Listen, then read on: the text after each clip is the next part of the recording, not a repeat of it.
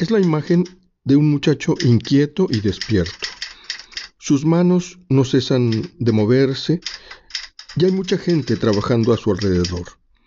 Desde su más temprana juventud, trabaja al lado de la información y las palabras. Se llama Javier Galván.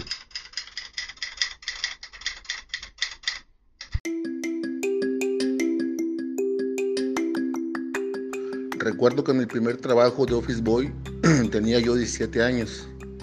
La oficina era una agencia de noticias, se llamaba Teleinformación Periodística, TIP. Estaba ubicada en ese entonces en la calle 5 de Mayo, casi esquina con Escobedo. La agencia era dirigida por el licenciado Jesús Cantú, hijo de don Rogelio Cantú del periódico El Porvenir.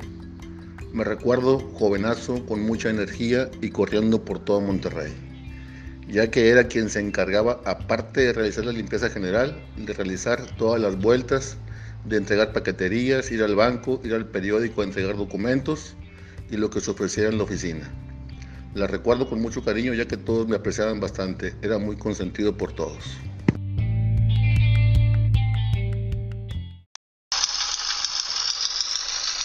Desde Saltillo, Catón ingeniaba historias Javier Galván las iba poniendo en cintas que a su vez se iban compartiendo. Eran los años 80, los años de los teletipos. Javier pasó del teletipo a las primeras computadoras.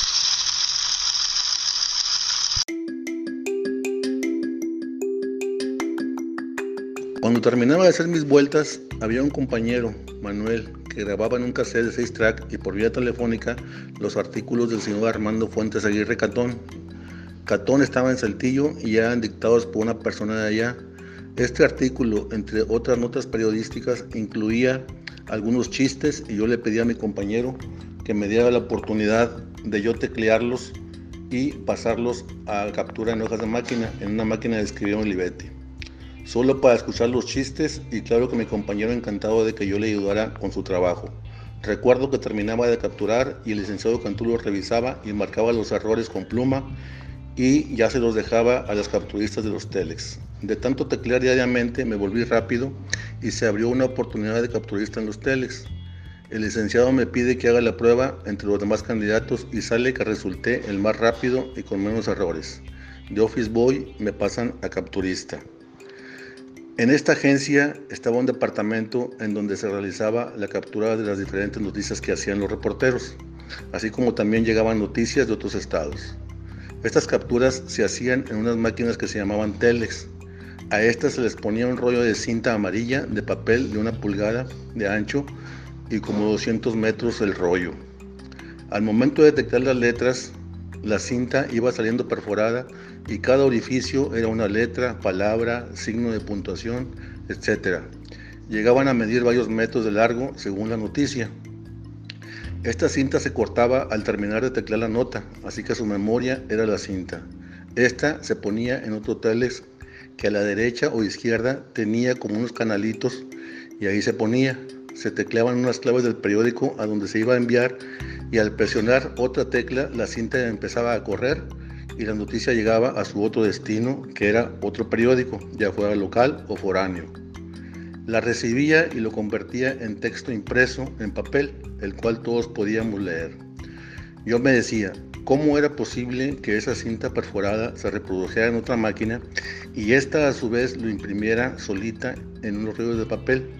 Lo más fregón era que la cinta se podía leer claro que por los mismos capturistas. Recuerdo que eran dos muchachas, ellas entraban en turno de tarde, de 6 a 11 o 12 de la noche.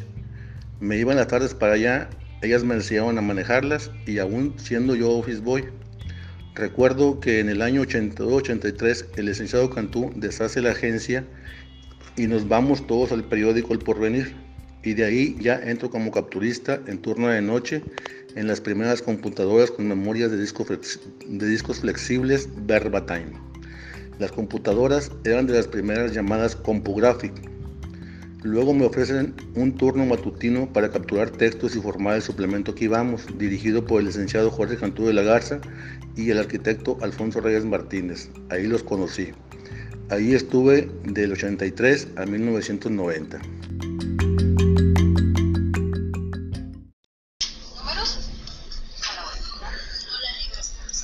Buen día, Javier Galván se integra a las labores de la Secretaría de Extensión y Cultura de la Universidad Autónoma de Nuevo León. Allí convive con Humberto Salazar y con Armando Joel Dávila.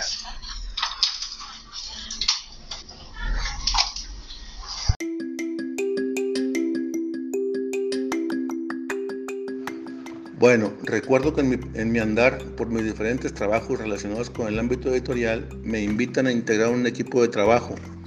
Nace en el año 1996 la Secretaría de Extensión y Cultura de la UANL, dirigida por mi amigo el licenciado Humberto Salazar Herrera, y también nace a su vez la Dirección de Publicaciones, que en sus inicios fue dirigida también por mi amigo el licenciado Armando Joel Dávila Gómez. Ellos me invitan a ser parte del equipo y así me integro a ser empleado de la Universidad Autónoma de Nuevo León. Recuerdo que el ambiente de trabajo era tan relajante y yo disfrutaba realizarlo porque muchos de la Secretaría y de la dirección éramos conocidos de antes. Empecé tecleando y formando la revista Armas y Letras, aparte de muchos otros títulos de libros muy interesantes.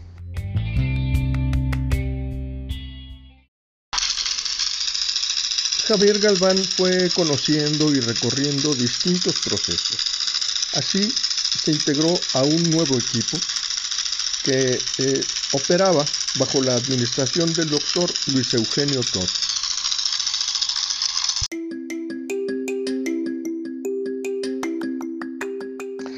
Salgo del periódico El Porvenir en el año como 1990 Luego después me invitan a integrar un equipo de trabajo en el departamento editorial de la Secretaría de Educación y Cultura, de la Secretaría de Educación o de Cultura, perdón, del gobierno del estado. En ese entonces su secretario era el doctor Luis Eugenio Todd. Me invita el licenciado Humberto Salazar y la licenciada y editora argentina Argelia Santana. Una mujer legendaria en el campo del trabajo editorial. Ella sí que se apasiona al hacer su trabajo. Y pues así seguimos en el ámbito editorial. Recuerdo que trabajaba en una máquina que le decían IBM Composer. Se le conocía como las máquinas de bola. Estas tenían memoria de 5.000 caracteres, es decir, teclazos. Tenían unas esferas de aluminio que tenían todo, todo el teclado integrado, es decir, el alfabeto, eh, con signos de puntuación y todo lo que incluye la máquina de escribir y cada esfera era algún tipo de fuente de letra, es decir, tipografías diferentes. Tecleabas la nota a su medida correspondiente, 9, 14 o 19 cuadratines, que eran las medidas utilizadas en ese entonces. Terminaba de capturar y le pasaba los textos a Argentina y me hacía un batidero de correcciones, un término que ella utilizaba mucho y tenía que volver a teclear el texto para que se pudiera armar el libro, revista, etc. La verdad, aprendí muchísimo de ellos.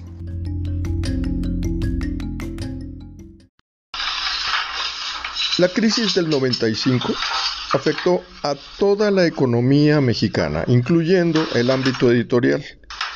En ese sentido, Javier Galván sufrió un fenómeno muy extraño, ya que pasó del mundo editorial a convertirse en carpintero.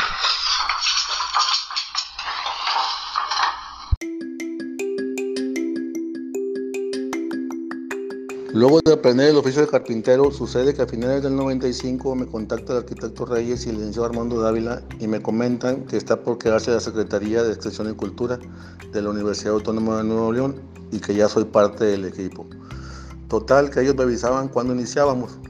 Sigo en el taller cuando en el 1996, no recuerdo el mes, me habla el licenciado Armando Dávila y me dice que me están esperando, que ya está funcionando la Secretaría que ya llevan cerca de dos meses.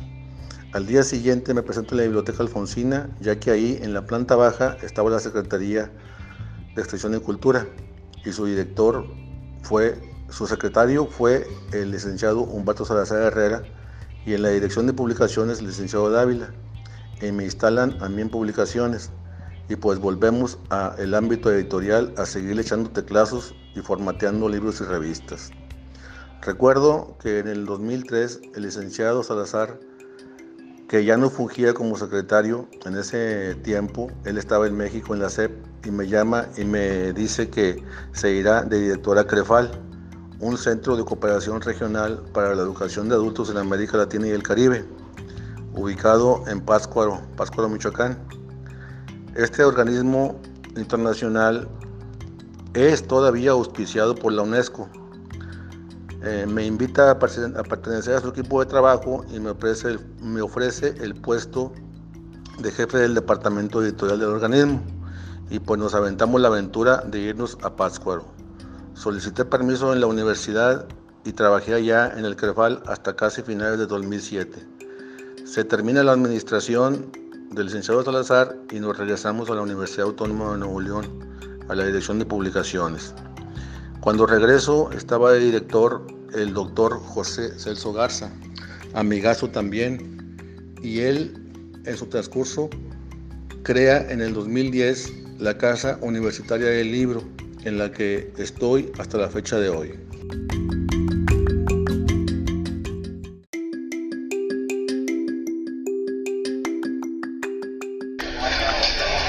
Hoy Javier Galván sigue trabajando frente al teclado, pero su actitud ya no es de estrés absoluto, sino que tiene la mirada en el horizonte y un pensamiento básicamente tranquilo.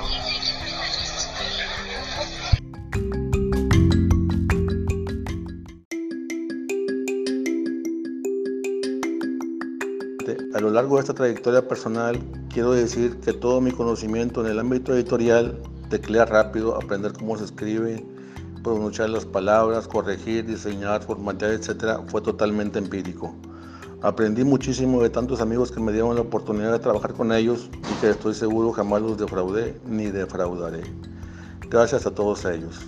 Estudié, como te dije, dos semestres de agronomía y ya no la pude continuar. En ese entonces, a mis 18 años, me veía en un futuro como el ingeniero zootecnista Javier Galván, con ganado, en un rancho grande, lleno de vacas y todo tipo de animales, con una bonita casa tipo hacienda y unos cuantos caballitos. Actualmente tengo mi ranchito en Ramón, en Nuevo León, y es mi plan irme a vivir allá. La vida me llevó por otro camino del cual, del cual jamás me arrepentiré. Una vida que me ha dado muchísimas satisfacciones. En la, en la, actualidad, a mis 58 años de vida, me veo pensionado por el Seguro Social, que es a los 60, claro, primeramente Dios. Después, pues seguir trabajando unos años más para la universidad y ver si también nos podemos jubilar. Y ya luego, pues seguir cumpliendo planes de, y, y metas de vida personales. Como digo, primeramente mi Diosito Santo.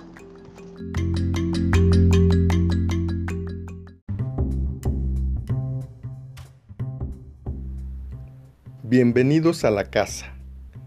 Archivos sonoros de Casa Universitaria del Libro, Universidad Autónoma de Nuevo León.